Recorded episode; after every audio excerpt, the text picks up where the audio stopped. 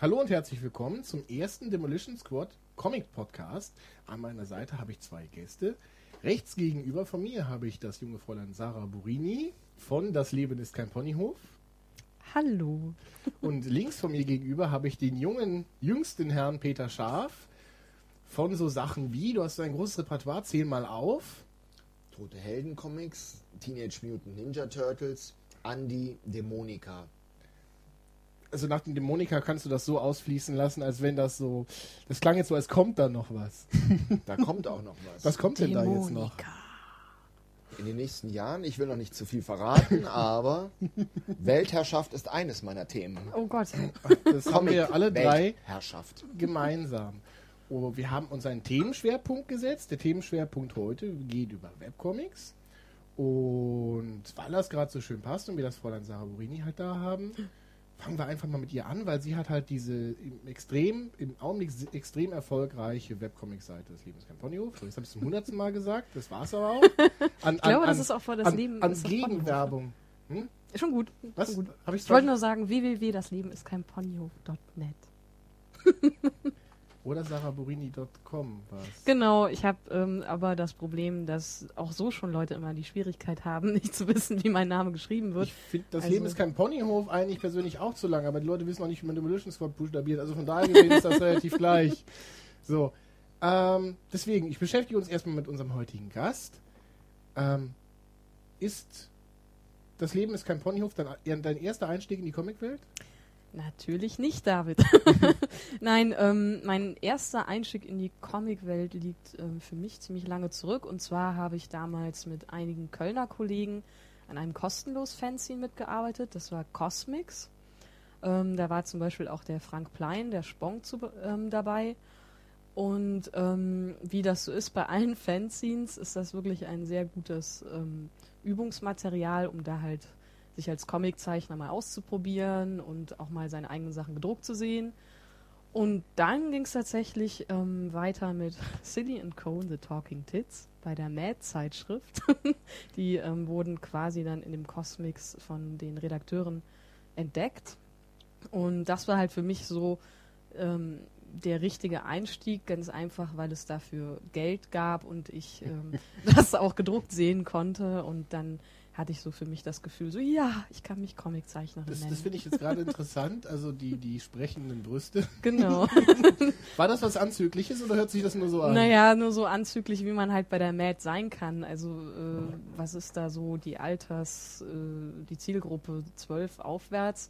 Es waren halt ähm, zwei sprechende Brüste, so in dem in dick und doof und Yin und Yang Manier. Das heißt, äh, der eine war halt sehr impulsiv, der andere war eher äh, total äh, cholerisch und eher immer schlecht gelaunt und ähm, es gab auch das kleine Problem, dass sie hatten, ähm, manchmal meinten sie, werden ja auch äh, deutsche Mad-Beiträge in amerikanischen Heften für die amerikanische Mad übernommen, was nicht stimmte, aber egal. Und da gäbe es ja vielleicht auch ein Problem. Äh, Silly und Cone sind ja dann ganz deutlich zwei Brüste gewesen und wie kann man das denn so unzensiert irgendwie durchkommen lassen und so. Und die haben dann nachher den Schriftzug ähm, zensiert. Silly und Cone, das O war dann so eine Brust. Und bei Silly und Cone selber, die ganz deutlich ja zwei sekundäre Geschlechtsmerkmale waren, die blieben dann so bestehen. War das Thema vorgeschrieben oder hast du das selbst ausgedacht? Nee, ich hatte mir ähm, selber Strips ausgedacht und das ist eigentlich auch eine ganz gute Überleitung zu meinem Webcomic, weil ich war dann damals nach meiner Zeit dort ziemlich überzeugt davon, dass das überhaupt nichts für mich ist, Strips zu zeichnen. Also auf eine Pointe, äh, auf eine Pointe abzuzielen, fand ich dann irgendwann ziemlich furchtbar. Und ich musste ja nur einen verdammten Strip pro Monat machen. Das ist ja wirklich nicht viel. Und als ich mir dann gesagt habe, okay, ich möchte jetzt gerne mm, einen Webcomic anfangen und ähm, den im Strip-Format anlegen, dachte ich mir halt so, okay, Sarah, aber setz dich nicht unter den Zwang, dass der lustig sein muss. Und ich habe halt mir wirklich gesagt, so, okay, das muss nicht lustig sein. Probier es doch einfach mal aus. Und ähm, stellte sich dann heraus, dass ich totalen Spaß daran hatte. Also, dass ich halt auch Spaß daran hatte, Pointen zu entwickeln und dass das im Endeffekt einfach wie immer so ist. Also, man muss das halt lernen, man muss daran arbeiten. Kann nicht irgendwie erwarten, dass man das von hier auf gleich sofort kann. Wie lange machst du den, den Strip jetzt schon? ähm, den mache ich jetzt eigentlich erst seit kurzer Zeit, seit Mai. Genau. Also es ist, weiß ich nicht, über ein halbes Jahr. kommt mir schon vor wie eine Ewigkeit, als hätte ich das wirklich schon ähm, ja, Jahre gemacht, einfach weil ich halt irgendwann gemerkt habe, also relativ bald gemerkt habe, genau das ist es, was ich machen möchte. Ich hatte halt vorher mit denselben Figuren ähm, längere Geschichten gemacht und irgendwie kam ich da nicht weiter. Und ich war halt so drauf und dran zu sagen, okay, das Leben ist kein Ponyhof, ist äh, Geschichte und ich gebe die Figuren jetzt auf, weil irgendwie mir fällt da nichts ein. Habe ich halt gedacht, okay, dann probier es vielleicht nochmal als Strip. Und auf einmal. Ja. Wo sind denn diese ersten Geschichten erschienen von Das Leben ist kein Ponyhof? Okay, also einmal in dem ähm, Magazin von Pony Express. Und ähm, Pony Express ist hierbei ein Künstlerkollektiv oder ein Zeichnerkollektiv ähm, mit Ernst de Bruyne, ähm, Frank Plein und Andreas Eikenroth. Und ähm, wir haben uns halt entschlossen, ein Fanzine zu machen. Und da sind die ersten Ponyhof-Geschichten erschienen. Später ähm, sind dann auch noch welche auf dem Comic Gate Magazin, dem Online-Magazin erschienen. Ganz kleine mhm. Zwischenfrage. Mhm. Der Frank Plein, der Spong, der jetzt heute leider nicht bei uns sein kann, aber vielleicht eines der nächsten Male bei uns ist. Ähm, von dem ist ja jetzt draußen Tara das Leben. Tara oder äh, der Marterpfahl der Leben heißt, so rum. Ja, genau. ähm, ist das auch über Pony Express verlegt oder ist das. Weil man nee. kann es ja sogar bei Amazon sonst irgendwo kaufen. Mhm. Ähm, genau, also ähm, Frank hat gar den mutigen Schritt gewählt, und zwar einen Eigenverlag zu gründen. Das okay. heißt, ähm, sein Eigenverlag, der heißt nicht Pony Express, sondern das ist der Katzenjammer Verlag. Okay. Genau, und darüber ähm, ja, druckt er halt, den hat er halt wirklich gegründet, um Tara selbst rauszubringen. Und äh, ja, Pony Express hat dabei eigentlich nicht so viel zu tun, weil es ja kein Verlag, sondern mhm. einfach nur ein Kollektiv.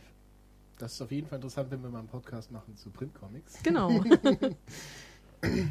Jetzt wäre ja schon mal ganz interessant für mich ja? zu wissen, ähm, das ist ja schon ein Schritt vom klassischen gedruckten Produkt egal ob es jetzt nur ein Fansign in einer relativ mhm. geringen Auflage ist oder auch in einer größeren Auflage, wie zum Beispiel Matt, hin zum Webcomic.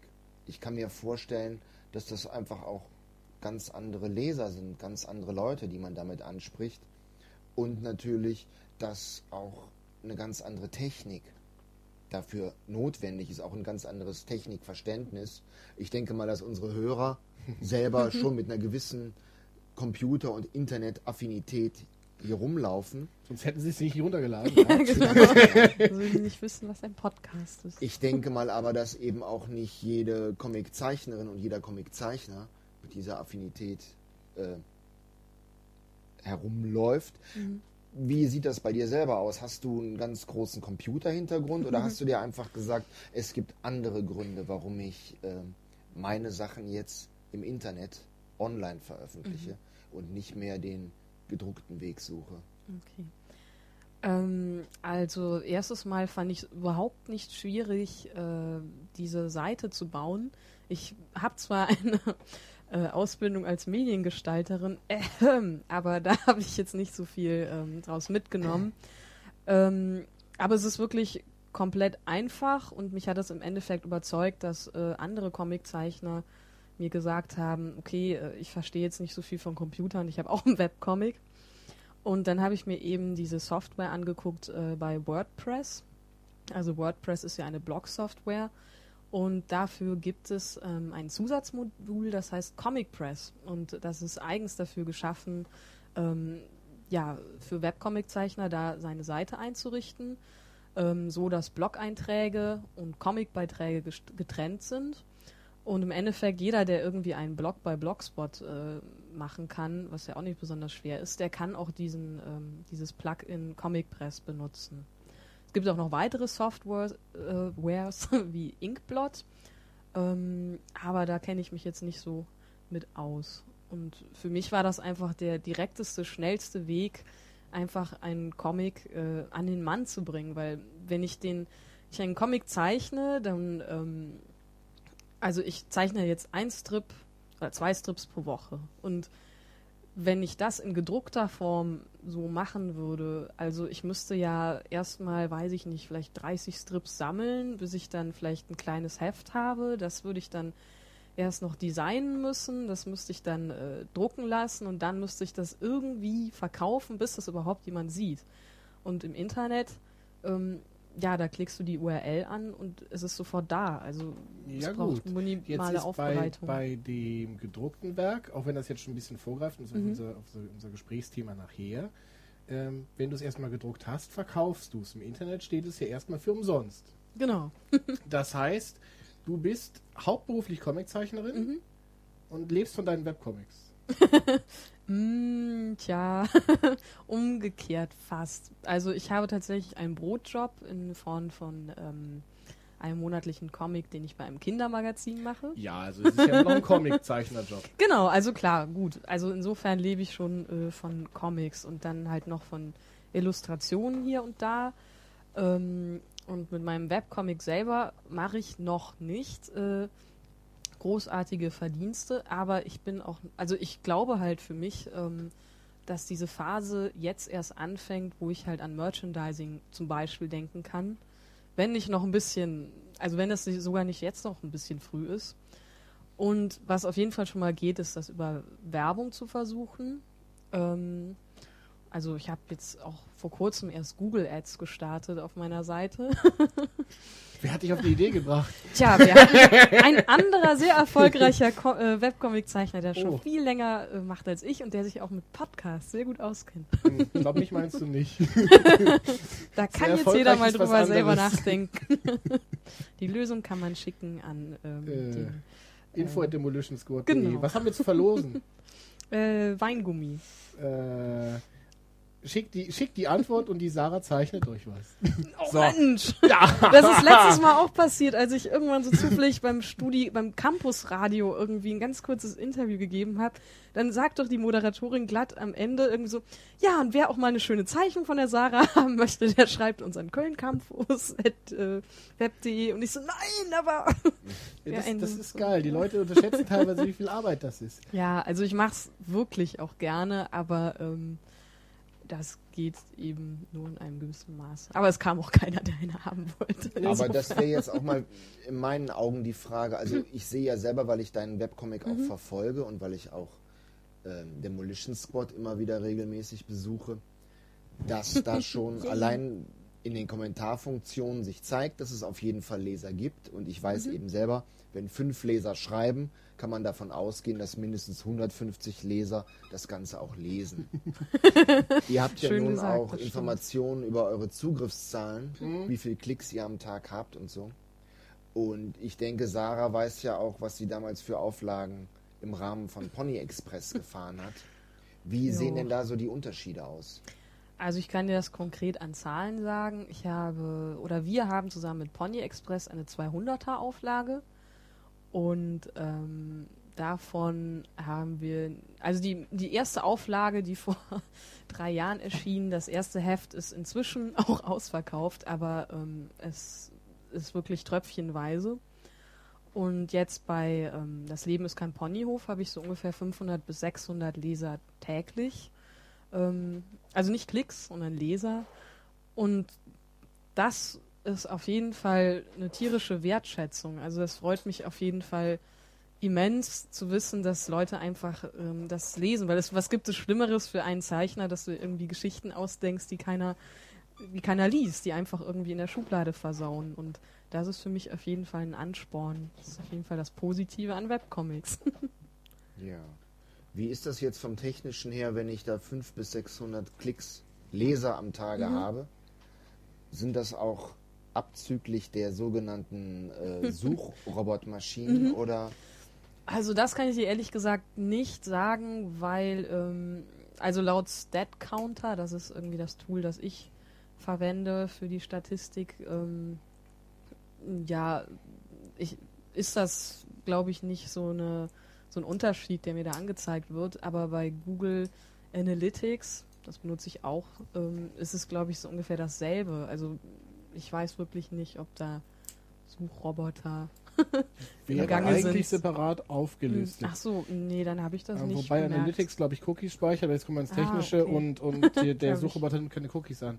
Aber die, die, um jetzt zu deiner Zahl zu kommen, wenn du meinst, fünf Leute schreiben und, und dann hast du vielleicht 150 Leser, also ist tatsächlich diese Conversion von Leuten, die schreiben, ist tatsächlich, kann ich aus Erfahrung sagen, wie viel, viel geringer. Also ich habe ja. auch so jetzt mittlerweile um die 500 Leute am Tag, tatsächlich. Und äh, in der Shoutbox direkt auf der Startseite, wo man ohne Anmeldung schreiben kann, dann habe ich Glück, wenn drei Leute am Tag da reinschreiben. Von 500 Leuten, die kommen. Also wie gesagt, Leute, nicht, nicht Klicks. Also Klicks ja. sind dann vielleicht 2000 oder so irgendwas. Äh, ja. Ich denke mal, gerade jetzt, man kann ja auch eure Webcomics und die Form, wie das veröffentlicht wird, durchaus mit den klassischen Tageszeitungs-Comic-Strips vergleichen, mhm. wie sie in den 20er Jahren in, in Amerika aufgekommen sind.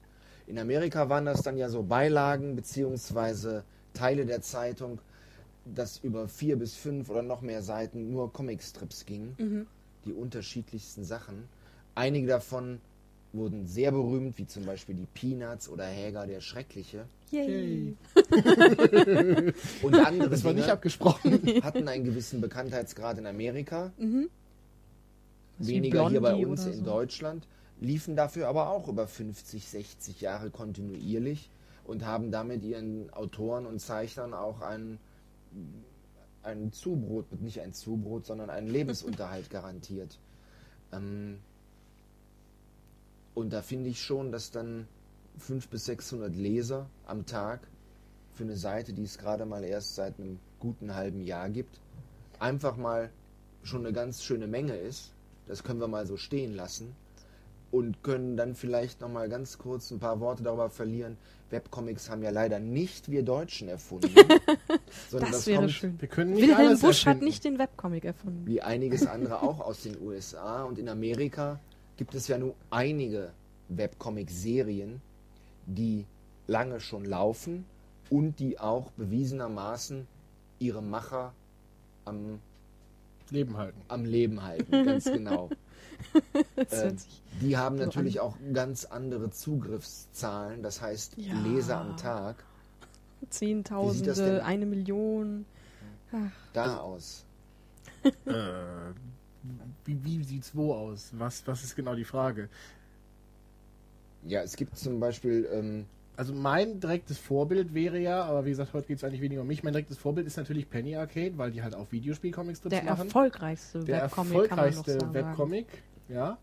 Äh, da stehe ich noch lange hinten an. Wobei es halt bei uns, äh, bei mir das Problem ist, wenn ich nur auf Deutsch das Ganze mache. Das gibt mir ein paar Möglichkeiten. Ähm, Sachen zu beleuchten, die die nie beleuchten würden, wie jetzt letztens war halt neuerlich, auch wenn es jetzt sehr tragisch ist, der Tod von Ami Gesser, diesen, dieser deutschen Spielemacher-Legende. Der wird sich ja nie ein Amerikaner drum kümmern. Das ist sehr, sehr gut angekommen. ähm, aber äh, andersherum ist es halt so, klar, du hast nicht so die riesen Lesergruppe. Der Humor ist sehr speziell, die, die, die Leute müssen die Spiele dann auch kennen, damit sie die Witze verstehen. Und von daher gesehen ist natürlich die, die Zielgruppe auch viel, viel, viel kleiner. Und dann ist es äh, für mich natürlich auch umso schwieriger, davon meinen Lebensunterhalt zu bestreiten, zumindest alleine von den Webcomics. Aber und unser Gast, um da auch wieder zurückzuschwenken, du hast ja auch eine englische Homepage. Genau, also mir war das ähm, von Anfang an klar, dass es sehr meine Leserzahlen einschränken wird oder generell meine Möglichkeiten, wenn ich den Comic nur auf Deutsch mache. Weil ich habe ja eigentlich die Idee überhaupt zu dem Webcomic bekommen, weil ich in den USA war und da eben auch ähm, Zeichner bzw. Zeichnerinnen kennengelernt habe, die halt ähm, gerade zu dem Zeitpunkt, als ich da war, Bücher gedruckt haben aus ihren Webcomics. Ähm, das eine ist äh, Dar von Erika Moen.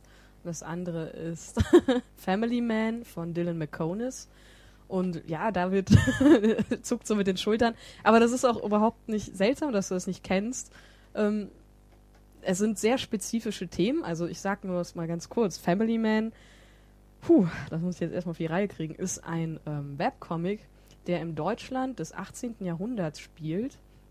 Ähm, lutheranische Anspielungen hat und gleichzeitig ein Werwolf-Comic ist.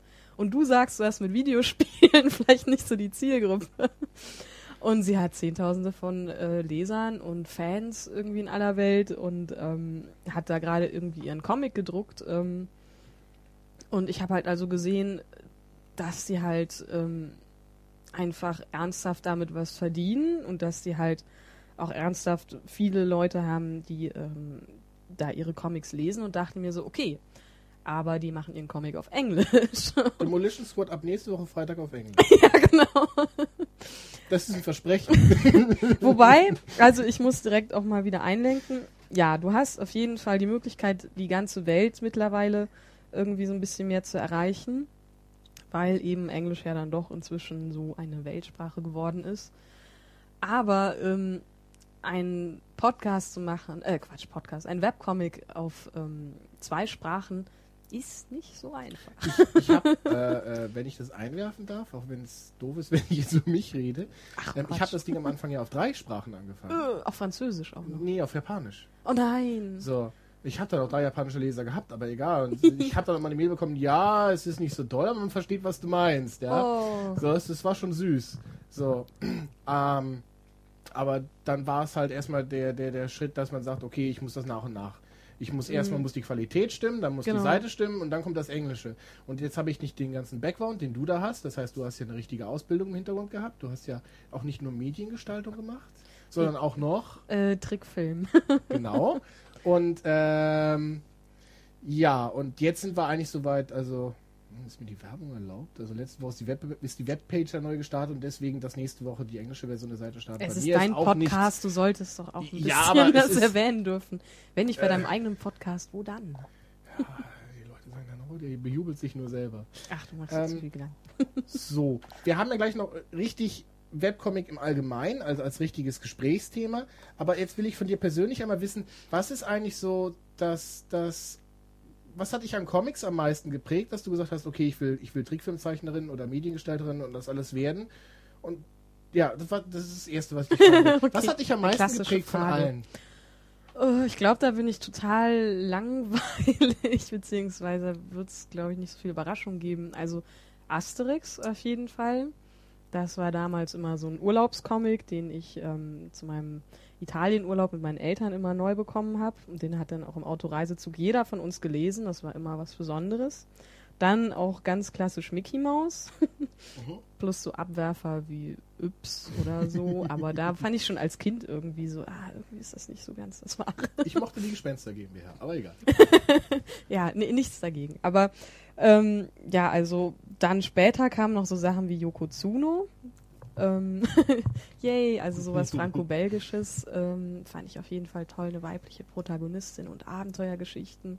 Endlich mal. ich ich finde Yokozuna auch toll. Ich habe hier hinten noch ein ja, paar Hefte stehen. Aber äh, äh, gut, die, die kann zu viel, meiner Meinung nach. Sie ist ja Reporterin und fliegt in den Weltraum und kann alles. Äh, egal. Aber ich habe die mit zwölf gelesen und für mich war das dann natürlich irgendwie alles total realistisch, weil das da eben stand. ja, also das, die Sachen sind ja, die Hintergründe sind sehr, sehr gut ausgearbeitet, also auf, auf die ganzen Geschichten. Er gibt sich ja Mühe, alles zu erklären und sei es nach so Hanebüchen. Ob das jetzt funktioniert, konnte mein zwölfjähriges Ich da auch nicht genau. so bewerten. Zeitreisen, ja klar. Yay! Ja, ich glaube, das waren schon so die prinzipiellen ähm, Start, also die Appetitmacher okay, waren. aber so als das, das, das große Vorbild das große für deine Comicstrip-Serie. Um, ich meine, das ist, ein, ist ja. ja ein autobiografisches Comic. Mhm. Du zeichnest dich ja quasi selber. Mhm. Gibt es irgendeine direkte Vorlage dafür? Ähm, also, nein, also das Vorbild? autobiografische, ähm, das kam einfach, glaube ich, wie bei so vielen Zeichnern, dass ich gesehen habe, so, oh, das machen andere auch und das geht. Ja klar, warum eigentlich nicht? Aber zeichnerisch und humortechnisch war es, glaube ich, dann schon Bone von ähm, Jeff Smith. Weil das Kennt ihr das? Kennt ihr alle Bone? Ich kenne das Telltale Adventure Spiel. Ach Mensch, du Nerd! es gibt auch Vorlagen ich dazu. Ich weiß, ich weiß, ich weiß. Das ist ein ganz zauberhafter, also meine Meinung, ein ähm, großartiger Comic, eine Abenteuergeschichte rund um ähm, diese kleine Fantasiegestalt Bone ähm, streng genommen ein Fantasy äh, Adventure, um mal irgendwie bei Telltale Games zu bleiben. Und ähm, ich fand das halt toll, dass da halt slapstick-mäßig so viel, ähm, also so viele Kleinigkeiten, so viele kleine Szenen drin waren. Und ich wusste halt genau, ich war nie irgendwie der Superheldenzeichner und ich bin aber auch jetzt nicht aus dieser künstlerischen alternativen Ecke. Ähm, da muss es auch noch was dazwischen geben. Und Bone hat mir also gezeigt, dass man auch eine tolle Abenteuergeschichte zeichnen kann, die auch lustig sein kann. Okay. Lies es mal. Leih mir die aus. Ich bin zu geizig. Ähm, aber Videospiele, klar. Das muss ich. Die kann ich von der Steuer absetzen. Ja, aber ach so, du bist so. Aber warum kannst du den Comics nicht von der Steuer? Kann ich die als als als ja, natürlich. absetzen? Verdammt, ich muss die ganzen Quittungen aus dem Müll holen für die hier. ähm, ich glaube, warum ich ein Comic-Abo habe. Verdammt. Okay, äh, zweite Frage. Was liest du aktuell? Aktuell, okay. Ähm, ich habe gerade, also das ist auch wieder so ein Webcomic-Rundumschlag. Ähm, gerade habe ich PvP entdeckt, Player vs. Player. Auch ein erfolgreicher Videospiel. Ähm, Kenne ich jetzt Webcomic. leider nicht. Vielleicht habe ich schon mal drüber gesehen, mhm. aber fällt mir gerade nicht ein. Also der steht auch so, ähm, sagt so, das ist der zweite erfolgreichste Webcomic neben Penny Arcade und die sind wohl auch irgendwie befreundet oder so, egal. Auf jeden Fall habe ich mir da die gedruckten Ausgaben besorgt und ich habe mich weggelacht. das mochte ich sehr. Ähm, ansonsten lese ich gerade auch was, was in eine total andere Richtung geht, und zwar italienische Horrorcomics. Okay. Dylan Dog. Aber gedruckt oder Web? Nee, das ist dann schon gedruckt. Also okay. ich mag schon auch längere Geschichten, mag ich schon auch wirklich immer noch, die gedruckt zu lesen. okay machen wir eine ganz kleine Pause und gleich mhm. kommen wir zurück mit allem über Webcomics, was ihr schon immer wissen wolltet und nie zu fragen gewagt habt.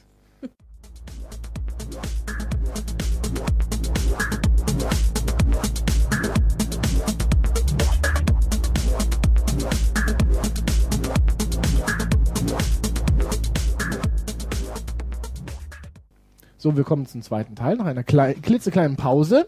Alle sind ein wenig angesäuselt und unser Gesprächsthema jetzt geht über Webcomics. Äh, ich setze nochmal da an, wo wir vorhin aufgehört haben. Das heißt, ähm, tja, Geld verdienen mit Webcomics. Warum nochmal, ganz kurz zusammengefasst, machst du Webcomics und keine Printcomics, Sarah? Ähm, also abseits von äh, Geld und Leserzahlen war es für mich persönlich auch eine Motivation, dann ähm, mich wirklich auch regelmäßig dran zu setzen an einen Comicstrip ähm, und halt mich, die, also diese Verpflichtung einzugehen, zu sagen, okay, ich jetzt, ich mache jetzt äh, zweimal die Woche einen Webcomic und äh, den aktualisiere ich montags und donnerstags und da muss ich das auch so machen. Und äh, für mich persönlich ist das halt auch eine Regelmäßigkeit, die sehr wichtig ist. Also ich verpflichte mich ja dann quasi dazu. ich verspreche das ja den Lesern. das kenne ich irgendwoher. Was sind denn deine Perspektiven für das Projekt bzw. den Webcomic Das Leben ist kein Ponyhof? Also, ich habe ähm, schon mit der Zeit ganz klare Perspektiven und zwar am Ende steht für mich immer ein Printprodukt. Also auch ich bin jemand, der irgendwie sehr gern ein Buch in den Händen hält und am Ende auch die Geschichten nacheinander gemütlich in der Badewanne durchblättern äh, kann und dann fällt der Comic ins Wasser und aber egal. Ähm, Nein, also ans, am Ende steht wirklich immer ein Printprodukt, das plane ich. Ob das jetzt mit dem Verlag ist oder ob ich den selber gründen muss, ist noch offen aber fest steht, es wird irgendwie passieren. Und ich plane schon auch Merchandising. Im Moment muss ich mich allerdings noch weiter auf die Qualität der Geschichten konzentrieren, weil das ist, glaube ich, eh immer das A und O, dass man erstmal gute Qualität abliefert. Ähm, aber ich plane auf jeden Fall, das auch ein Stück weit ähm, nett zu kommerzialisieren. Also ich würde auch Merchandising-Produkte anbieten, die ich selber auch kaufen würde. du möchtest da kein scheiß T-Shirt. Wie sieht das so denn in Amerika aus? Wie machen denn die amerikanischen Kollegen, auch gerade die, die damit erfolgreich sind, beziehungsweise damit ihren Lebensunterhalt bestreiten können, wie verdienen die denn ihr Geld? Denn, wenn ich das richtig verstehe, Webcomics an und für sich kosten doch gar nichts, die zu betrachten. Die zu betrachten, nein. Also ähm, viele amerikanische Zeichner, die ich kennengelernt habe, finanzieren tatsächlich ähm, ihren Webcomic durch Werbeanzeigen, ähm, wie schon gesagt, bei ähm, Google Ads oder Project Wonderful. Das sind zwei Methoden, wo man Anzeigen schalten kann. Ähm, dann gibt es auch noch die äh, verbreitete Option äh, Donations, also Spenden anzunehmen. Das ist da viel populärer als hier. Also das ist auch überhaupt nichts äh, irgendwie Anrüchiges, da äh, glaube, Spenden zu bekommen. Aber das liegt auch daran, dass es bei uns eine rechtliche Grauzone Stimmt, ist. Stimmt, das ist wahr. Ähm, also bei denen, äh, das musste ich auch irgendwie lernen. Also sie können zum Beispiel auch ganz einfach ihre Bücher verkaufen, ihre Bücher selbst im Eigenverlag drucken und dann verlegen. Und das ist hier nicht ganz so einfach, ähm, weil wir haben ja noch, also zumindest ich, ich bin in der Künstlersozialkasse und die unterscheidet zwischen Gewerbetreibenden und Künstlern. Genau, und für die Leute, die das jetzt nicht äh, verstehen, es gibt Gewerbetreibende, das da zahlt man ein bisschen Geld, geht zum Gewerbeamt, wird Mitglied in der IHK und kann einen Laden betreiben. Ein Laden, der an- und verkauft. Und genau, kann du kannst halt äh, ein Handeln mit Waren. Genau, das, das, das ist ein Gewerbe und äh, wollen auch nicht zu sehr ins Detail gehen, aber man kann auch zum Finanzamt gehen und sich selber als Freiberufler anmelden. Ein Künstler ist ein Freiberufler und das heißt, jemand, der Webcomic-Zeichner ist, ist auch theoretisch ein Künstler. Also ist er ein Freiberufler damit dürf, darf so jemand aber eigentlich gar keinen Shop zum Beispiel in seinem Laden haben. Genau, zumindest wenn er in der KSK bleiben möchte. Genau. dann ähm, sollte man das, äh, oder habe ich mir sogar verbindlich von meinem Steuerberater sagen lassen, dann geht das nicht, weil die sind auch tatsächlich, die gucken auch tatsächlich äh, ab und an mal nach. Wirklich gut hin. Mhm. Das heißt, man kann sagen, du äh, publizierst deinen Webcomic eigentlich nur damit er bekannt wird, damit du Leser findest, um diesen Lesern dann, wenn du einen Verlag gefunden hast, auch die Auflage des Buches verkaufen zu können. Genau, und ähm, natürlich, wie das bei so vielen Comiczeichnern ist, ähm, ich möchte einfach aus diesem Grund auch davon leben können, das heißt mein Webcomic kommerzialisieren, damit ich den eben weitermachen kann und zwar und dem halt eben auch mehr Zeit widmen kann. Also das ist der Grund, ähm, weshalb ich äh, auch viel auf diesen Webcomic hoffe und wie viel und weshalb ich auch versuchen werde, ähm, mit meinen eigenen Sachen dann auch Geld zu machen. Und ähm, ich sehe das auch nicht so pessimistisch. also ich bin noch ganz am Anfang, aber vielleicht können wir in einem halben Jahr dann nochmal sagen, wie es gelaufen ist. David, wie ist das denn bei dir? Der Ansatz von demolitionsquad.de ist ja etwas breiter gestreut. Du machst ja zum einen die Comics und zum anderen gibt es auf demolitionsquad.de aber auch regelmäßig Reviews von Computer- und Videospielen und gleichzeitig dazu auch noch den Link, wo man diese Spiele kaufen kann. Das ist jetzt nicht vorbereitet gewesen, nur als Einwurf.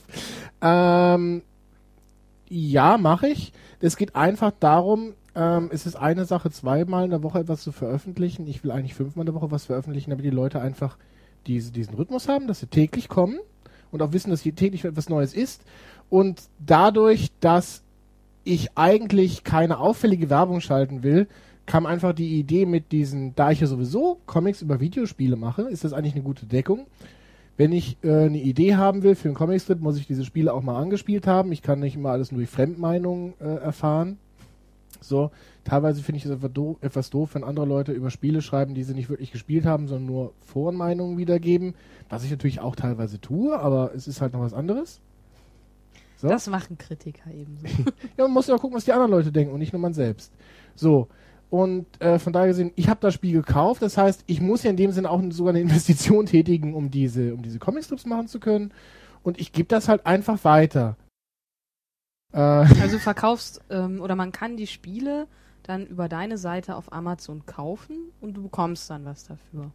Das ist richtig. Normalerweise bekommt man 5% Anteil. Aha, das heißt, wenn du ein Amazon-Händler oder wie nennt sich Nee, nee, also wenn du was bei Amazon kaufst für 50 Euro, dann bekomme ich 5%, also 2,50 Euro, wenn ich mich jetzt nicht spontan verrechnet habe. Ach so. Ähm, in das Problem ist, da ich im Augenblick auf Amazon natürlich mehr ausgebe, als ich einnehme, dadurch, dass ich die ganzen Spiele hier bestellen muss. Ja, also das ist nicht die Haupteinnahmequelle. Könnte es das werden? Das könnte es natürlich werden, wenn ich auf eine bestimmte Besucherzahl ansteige. Das ist richtig. Ah ja, okay. Jetzt wäre mal die Frage, die Kollegen in Amerika, da ist ja auch Penny Arcade als der Webcomic schlechthin, der ganz vorne an erster Stelle rangiert, beschäftigt sich ja auch mit Videospielen. Da mhm. ist ja das ja auch das Thema. Kopierst du eins zu eins die Werbe- und sonstigen Strategiemaßnahmen von Penny Arcade oder sind ist deine Ausrichtung speziell hier für den deutschen Markt und für auch vor allen Dingen für das, was dich jetzt so interessiert? Gar nicht. Also einerseits natürlich, wenn man sagt, man macht einen Comic über Videospiele, ist man automatisch ein Penny Arcade abklatscht, damit muss ich leben, weil äh, diese Idee hat halt schon jemand anders gehabt und wenn es halt die bekannteste Seite ist, ja gut, dann bin ich's. Der Humor ist ein anderer, äh, teilweise halt. Es wird auch nie im Strip geben, der eins zu eins übernommen worden ist. Die Sachen sind schon auch selbst erdacht. Da muss jeder für sich selbst bestimmen, was er da lieber mag und was nicht. Die Werbesachen, das Problem ist, das ist auch genau das, äh, aber auch was uns das Webcomic ermöglicht, ist einfach eine größere Zielgruppe zu finden. Und sobald du bekannter bist und mehr Leute sich für dich interessieren, wirst du auch relevanter für Werbung. Das heißt. Sponsoren. Äh, genau. Beziehungsweise bei Penny Arcade ist es ja tatsächlich so, dass auch mal selbst gezeichnete Werbung da kommt. Das heißt, du hast der Assassin's Creed, was rauskommt, und du hast eine von, von Penny Arcade selbstgemalte Assassin's Creed Werbung. So das biete ich tatsächlich auch an.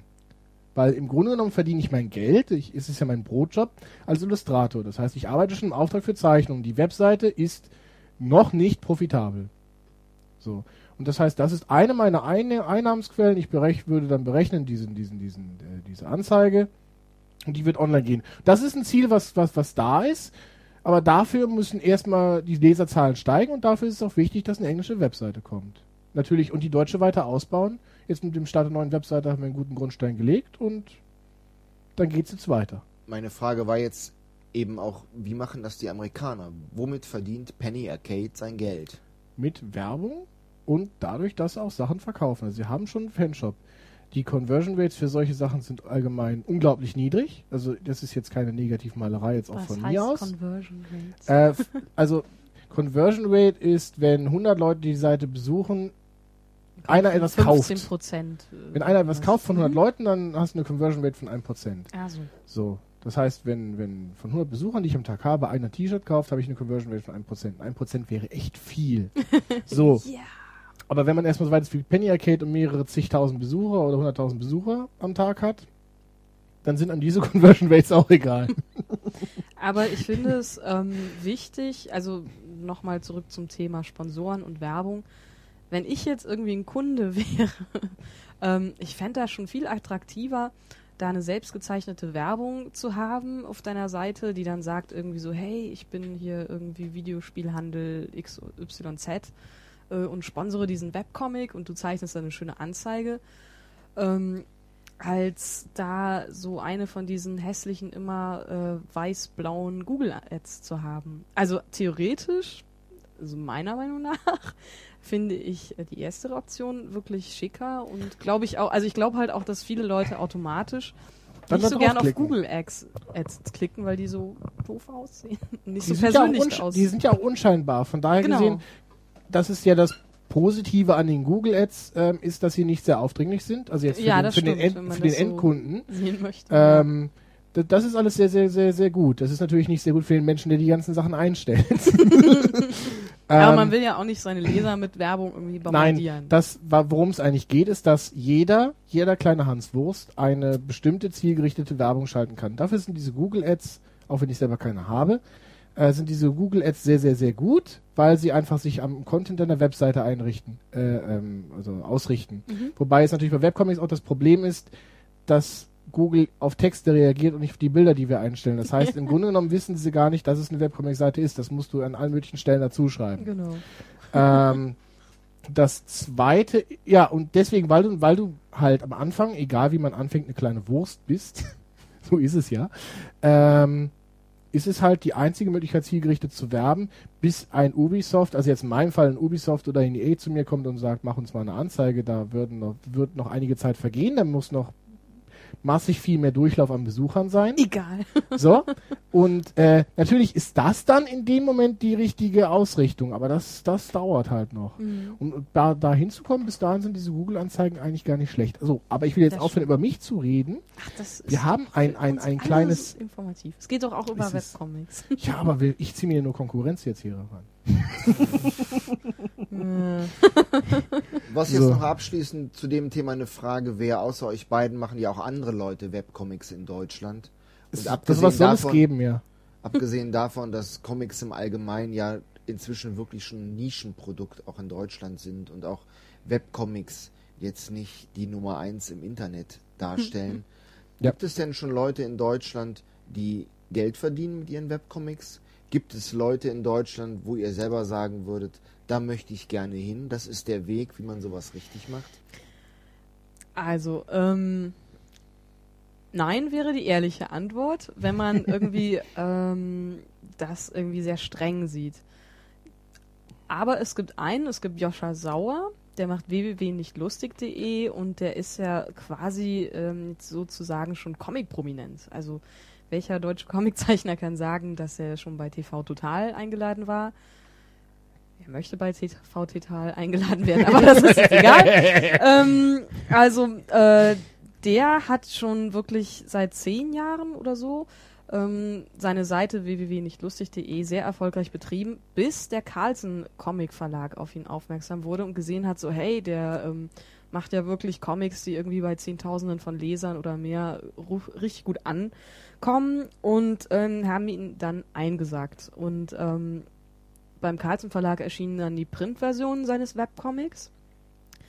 Und ähm, inzwischen ist er, glaube ich, wieder ähm, so ein bisschen allein unterwegs. Also seine Comics erscheinen immer noch bei Carlsen.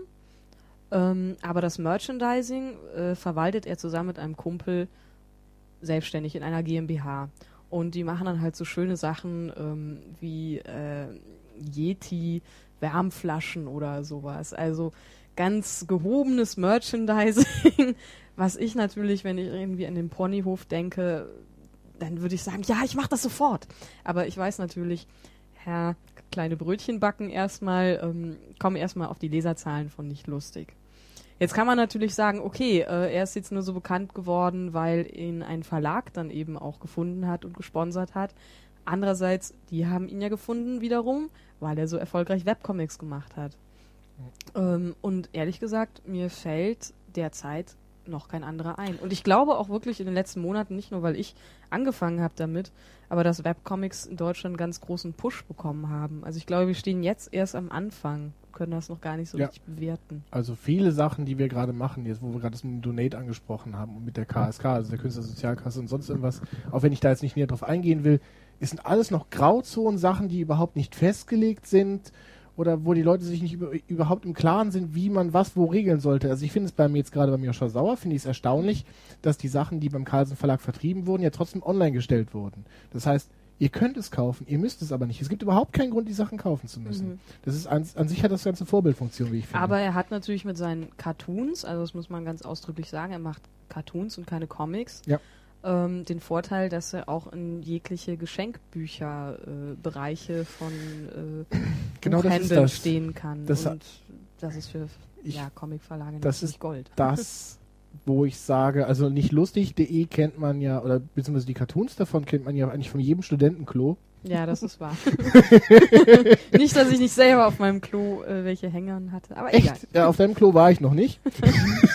Wer weiß, vielleicht kommt es ja mal dazu. naja, schauen wir mal. Ähm, ja gut. Also ich, ich wollte eigentlich nur damit ausdrücken, dass es eventuell auch so ist. Cartoons sind halt auch ein sehr schönes Geschenkprodukt und es ist halt auch so, die kann jeder ohne jegliches Vorwissen verstehen. Genau, also seine ähm, Figuren, also er macht das eigentlich schon wie so ein klassischer Cartoonist einfach. Er hat dann so bestimmte wiederkehrende Figuren und äh, Figurenkonstellationen und äh, die funktionieren aber unabhängig voneinander und ähm, ich finde, das macht er auch sehr gut. Ist natürlich was anderes als äh, jetzt da mit längeren Comics anzukommen bei einem Verlag.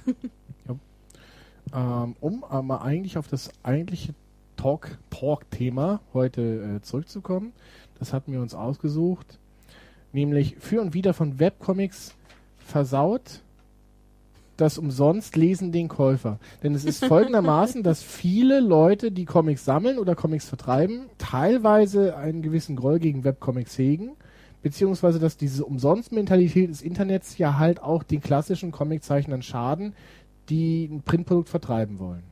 Was sagt ihr beiden dazu? Der Peter hat ein Gummibärchen im Mund. Deswegen sage ich jetzt mal was dazu. Also, ähm, erstmal möchte ich sagen, dass ich selber natürlich auch es sehr gerne mag, ein Printprodukt in den Händen zu halten und zu lesen. Also, ähm, aber wieso muss das eine denn das andere ausschließen? Das ist immer so die Frage. Also es wird in so diversen Comic-Foren immer, gibt es so die Printfront und die Online-Front und die Leute sagen so, nein, ich will auch mal äh, einen Comic noch in, in, den Händen halten. Die anderen sagen so, ja, die neue Technologie äh, hält Vormarsch und warum schließt ihr euch der nicht an? Und meine Frage ist so, warum kann sich das nicht ergänzen? Also warum muss es denn immer entweder oder, oder sein? Ähm, und warum kann man nicht sagen, okay, ich mache einen Webcomic, den ich nachher als Printprodukt verkaufen möchte. Und ich glaube nicht, ähm, so ganz im Gegenteil, dass es äh, ich mit meinen Webcomics äh, irgendwelchen Printprodukten schade. Weil ähm, ich mache ja nichts anderes als Werbung. Äh, wenn ich jetzt meinen Webcomic mache, mache ich Werbung, indem ich halt die Comicstrips online stelle. Aber wenn jetzt jemand, sagen wir mal, 100 Comics äh, zurückgehen möchte, das kann er natürlich gerne machen, alle 100 Comics an einem Tag lesen. Mhm. Aber ich gehe jetzt erstmal davon aus, dass man, wenn man etwas wirklich gerne mag, dass man das auch haben möchte, dass man es eben auch in den Händen halten möchte. Und ich sehe nicht, dass das eine das andere ausschließt. Und ich glaube halt auch, ähm, dass es für Comic-Verlage an der Zeit ist, auch sich ein bisschen diesen Webcomics anzunähern. Es gibt sicherlich Formate, die erstmal nicht ganz so problemfrei funktionieren wie die längeren Comics, also wirklich ähm, Graphic Novels, sagen wir mal als Online-Comic. Da, das finde ich schon ein bisschen also schwierig. Quasi diese klassischen auf A4 oder B5 oder genau, wie so heißen, angelegte. Einfach. Also diese Hochkantformate. Weil Comicstrips sind natürlich sehr, sehr gut am genau, Monitor lesbar. Sehr irgendwie gefällig, wenn ich so will. Ähm, die Leute, die längere Comics machen, ähm, müssen natürlich einen ganz anderen Reiz, eine ganz andere Strategie verfolgen. Aber das gibt es eben auch. Es gibt da auch irgendwie erfolgreiche Zeichner wie der Webcomic-Zeichner von Anders Loves Maria oder Octopus Pie. Die erzählen schon seit Jahren irgendwie ähm, lange Geschichten mit immer denselben Charakteren, die auch nicht erstmal nicht abgeschlossen sind und die Leute kleben da dran und die lieben das und die kaufen eben auch die Printprodukte nachher. Also ich sehe nicht, weshalb das eine das andere ausschließt. Diese Printprodukte, sind die dann nachher im Selbstverlag oder sind die ja. beim Verlag publiziert? Also ich meine, Joscha mhm. Sauer ist ja an sich ein sehr, sehr großes Ausnahmephänomen, muss man mhm. tatsächlich sagen, in Deutschland. Also diese beiden Comics, die ich gerade genannt habe, ähm, sind im Eigenverlag erschienen. Player vs. Player, was ich vorher erzählt habe, erwähnt hatte, das ist ein Comicstrip, der aber von Image Comics ähm, zum Beispiel vertrieben wird. Mhm. Also es hat zum Beispiel einen amerikanischen Verlag nicht gehindert, ähm, als er gesehen hat, so, ah, die ganzen Strips gab es schon mal irgendwie online, haben die gesagt, okay, aber er ist extrem beliebt und deswegen drucken wir jetzt da irgendwie ein, äh, einen Comic mit äh, mehreren äh, Strips und ähm, verkauft sich, glaube ich, auch ganz erfolgreich. Also damit machen die Webcomic-Zeichner auch ihr Geld. Gut, das ist natürlich dieses, sagen wir mal, man hat eine bestimmte Beliebtheitsgrenze überschritten, dann will man das Druck, das Printprodukt haben. Aber wie ist jetzt dieser zweite Ansatz der Argumentation, wenn man sagt, okay, aber diese kostenlos Mentalität versaut auch den anderen Zeichnern, die zum Beispiel nur offline arbeiten, äh, das Geschäft, wenn die Leute einfach, oh, ich will ein bisschen was lesen und Comics und tatütata, dann gehe ich jetzt online und lese mir ein paar Comicstrips durch auf diversen Seiten, ähm, da muss ich nicht mehr in den Kiosk gehen oder in den Bahnhofskiosk oder in die Bücherei oder sonst irgendwo hin und mir etwas kaufen. Also ich sage mal so. Im Bereich der Pornografie hat bestimmt dass die zur Verfügung stellen von kostenlosen Pornofilmen dafür gesorgt, dass die einschlägigen Pornohändler nicht mehr so viel Geld verdienen. Ja. In diesem Fall muss man sagen, umsonst Pornos macht das Geschäft kaputt. da weine ich eine große Träne. umsonst Im Vergleich dazu kann ich mich aber nicht dazu hinreißen lassen zu behaupten, dass das Umsonstlesen von Comics dem dem dem dem Medium-Comic an sich äh, das Wasser abgräbt. Zum einen denke ich, dass die Leute, die Webcomics lesen, ganz andere Menschen sind als die, die sich Comichefte kaufen. Das habt ihr ja selber auch ja. auf den Börsen gemerkt. Keine Und Sammler. zum anderen behaupte ich einfach mal, dass alles, was gut ist, einen hohen Wiederlesewert hat und deshalb einfach auch äh, die Leute das Ding gedruckt kaufen werden, weil sie nämlich das Phänomen erwerben möchten und eben auch gerne die guten Geschichten einfach nochmal in Ruhe und auf Papier gedruckt nachlesen wollen, zu dem Zeitpunkt, in der Umgebung, die sie gerne Klo. haben möchten und die ihnen nicht der Computer oder das Laptop vorgeben. Also ich stimme dem vollkommen überein. Es ist ein großes Kompliment, wenn irgendwie ein Comic es schafft, bei mir irgendwie über Wochen auf dem Klo zu liegen. Und es schafft kein Webcomic. Keiner nimmt sich einen Laptop mit auf die Toilette. Höchstens ein iPod. Aha. ja, gut. Ähm, natürlich sollten alle möglichen Webcomics es schaffen, irgendwann in, geprint, in gedruckter Form rauszukommen. Weil natürlich, es gibt immer noch sehr, sehr viele Jäger und Sammler unter uns, die sich das Ganze, deswegen gerade die Anspielung auf, auf die Börsen von Peter, die sich das Ganze gerne ins Regal stellen wollen und dann vielleicht auch nie durchlesen, Hauptsache steht im Regal. ähm, Du hast ja selber ein reichlich bestücktes Comic-Regal. Was man ja kurz mal erwähnen kann. Der Herr Webcomic-Zeichner hat schon Wir jede Menge... nämlich nicht in einer Küche, sondern in einem kleinen Verlagshaus. Genau. so viel sind das nicht. Ich habe weniger als der Herr Peter Scharf. So. Eine letzte Frage habe ich dazu noch. Was haltet ihr davon von Online-Comics, die man gegen Gebühren lesen kann? Also es gibt ja zum Beispiel jetzt von dem oh, comicstars.de, da kann man sich Comics gegen Geld herunterladen und dann überall lesen. Wobei meine persönliche Meinung, wenn ich das weit einbringen darf, halt auch ist, überall lesen ist für mich Print. Das heißt, wenn mir das Comicheft in die Badewanne fällt, ist das nicht so schlimm, als wenn mir mein iPod oder mein Notebook in die, Badewanne da fällt. Da hast du, glaube ich, was missverstanden. Also das Prinzip bei comicstars.de ist, du gehst dahin, kaufst den Comic und kannst online diesen Comic garantiert für eine bestimmte Zeit immer wieder lesen. Das heißt, der Kunde, der Leser, legt sich eine Online-Bibliothek an und kann jedes Mal beim Besuch der Seite comicstars.de die von ihm gekauften Comics dort lesen.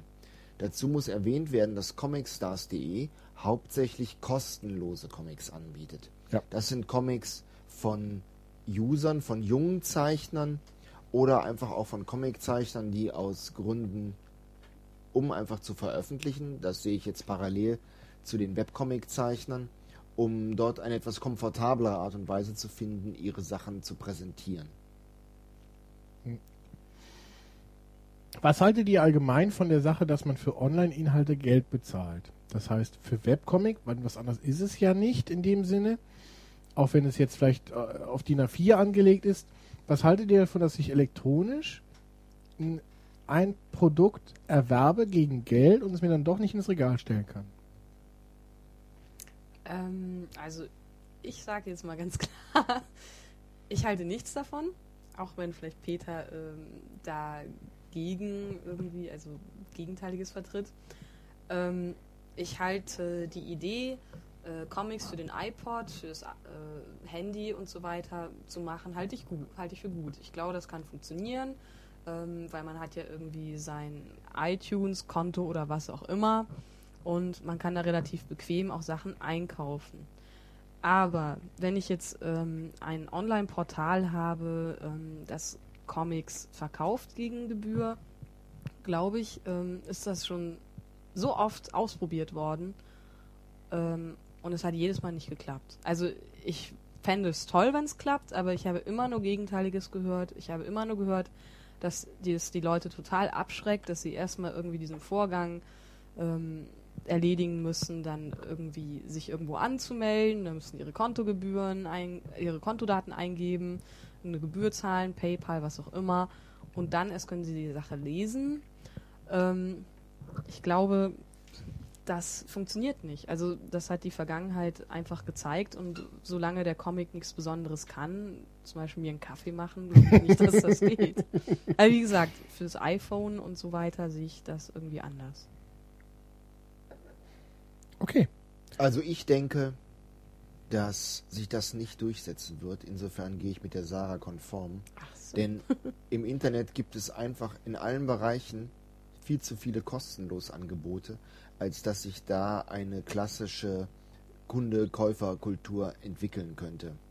Das heißt, die Leute werden einfach nicht einsehen, wirklich regelmäßig für Comics Geld zu bezahlen, wenn sie andere Comics in Masse umsonst im Internet finden.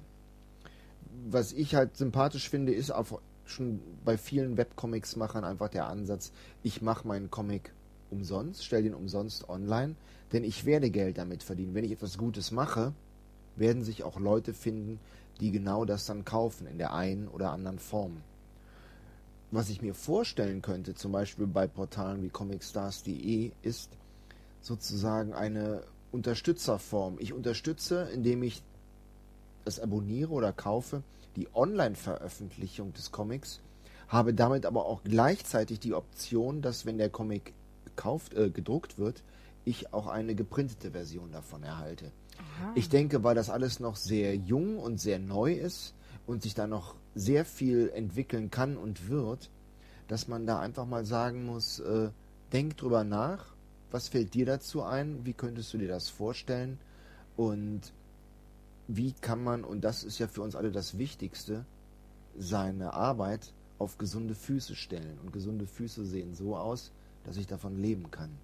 Und da denke ich mir, sind eben auch kostenpflichtige Online-Angebote auf die eine oder andere Art und Weise zumindest eine Option und wenn es geht, dann geht es.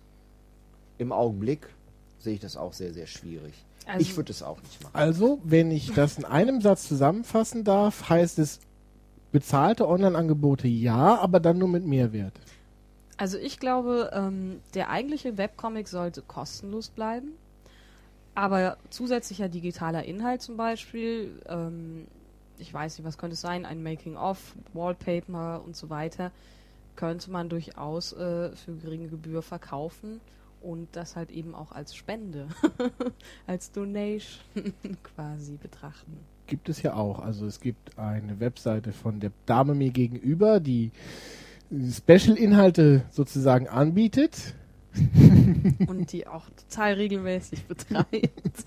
und andererseits gibt es halt auch, auch Seiten wie The Noob Comics, die halt sagen, spendet und dann bekommt ihr etwas. Es ist quasi schon eine Art Shop, aber das ist dann so, spendet einen Dollar und ihr kriegt ein Wallpaper, spendet 10 Dollar und ihr kriegt einen Comic oder so etwas in der Art. Also das ist dann auch schon so eine Art und Weise, naja, das wäre wahrscheinlich in Deutschland so gar nicht möglich. Ähm, das da weiß man noch bei nicht. Dem, bei dem springenden Punkt, dass leider in Deutschland so viel unmöglich gemacht wird, weil es eben diese restriktiven Gesetze und Vorschriften gibt, die einfach knallhart auch auf alles Neue, wie zum Beispiel die Webcomic-Branche angewendet wird hm. und die uns halt als Webcomic-Machern eben es auch nicht ermöglicht, äh, ein gewisses Zubrot dadurch zu verdienen, indem wir unsere eigenen Comics und sei es auch nur in kleinen Auflagen zum Verkauf anbieten. Nein, wir müssen da gleich äh, eine, eine, Gewerbe anmelden. ein Gewerbe anmelden und die entsprechenden Steuerzahlungen und eben einfach auch die ganze Verwaltungsarbeit leisten. Und damit, da hat kein Mensch Lust drauf und vor allen Dingen, dann kann auch niemand davon leben, wenn ich mich dann effektiv die Hälfte meiner Zeit damit verbringe, dem Finanzamt oder dem Gewerbe, der Gewerbemeldestelle zu erklären, was ich da gerade mache. Wobei, muss ich gerade noch mal ganz kurz sagen, es ist ja noch nicht mal das Finanzamt, was da irgendwie so ein Problem sieht, sondern eher die KSK. Und die Künstlersozialkasse, also das ist die Stelle, die ähm, zwischen Künstler und Gewerbetreibenden unterscheidet, die ist ja quasi eine Zwischenstelle zwischen mir und meiner Krankenversicherung. Und die übernimmt für den Künstler die Hälfte. Das ist jetzt vielleicht interessant und, für all die, die auch einen Webcomic machen. Genau, und, und in Amerika ist das einfach, gibt es einfach keine KSK. Da gibt es gar keine Krankenversicherung. Genau, weil es eine Krankenversicherung gibt und die müssen einfach irgendwie, äh, weiß ich nicht, 300 Dollar im Monat oder so für die Krankenversicherung bezahlen. Insofern ja, das stimmt. Bei uns gibt es mehr Bürokratie, aber ähm, dafür uns, können wir uns auch die Hand brechen und bekommen dafür auch irgendwie Krankenversicherungsunterstützung. aber es stimmt schon. Das Ideale wäre, wenn es irgendwie äh, lockere Gesetze gäbe oder eben einen Dritten, der ähm, das Ganze übernimmt, sozusagen einen Shop gründet für alle Webcomic-Zeichner in Deutschland. Denn genau. vielleicht, um das dann jetzt langsam zum Abschluss zu bringen, Ähm, selbst große Zeichner, also wir hatten jetzt vorhin schon einmal angesprochen, den Joscha Sauer von Nicht Lustig. Wenn man zum Beispiel auf solche Internetseiten wie route.de geht, von Ralf Route, hat man da auch drei Linkshops auf Amazon für seine Comics, auf Spreadshirt für seine T-Shirts und sonstige Sachen. Und das ist nämlich genau dieses Problem, was sich dort auftut dass man halt selbst seine eigenen Sachen nicht verkaufen darf. Das heißt, wenn ich T-Shirts anbieten will, dann muss das immer, es muss alles immer über einen Dritthändler gehen, weil genau, man selber sein, hat keinen also eigenen Shop. Ganz kurz, der Herr Rute betreibt nämlich seinen Shop über den Shop von Joscha Sauer, den dieser halt mit einem Kumpel gegründet hat als GmbH. Das ist nämlich was anderes. Also ich glaube, Joscha Sauer hat die Künstlersozialkasse vielleicht einfach nicht mehr nötig und hat deswegen direkt eine GmbH gegründet. Oder sein Kollege macht das. Wer weiß. Egal in zwei, drei Wochen sind wir auch genauso erfolgreich und dann hören wir uns wieder und dann geht es um Printcomics und mein Gast wird dann wieder auf jeden Fall sein der Herr Peter Scharf und der erzählt uns dann hoffentlich etwas mehr über seine Mitarbeit an den Teenage Mutant Ninja Turtles und auch, was hatten wir uns für tolle Print-Comic-Themen ausgesucht? Deutsche Comic-Verlage als Lizenzverwalter. Bis dann schaltet wieder ein, hoffentlich in zwei Wochen. Nächste Woche gibt es erstmal wieder den normalen Videospiel-Podcast. Besucht Das Leben ist kein Ponyhof. Besucht demolitionsquad.de. Wir hören uns. Bis dann. Tschüss. Tschüss. Tschö.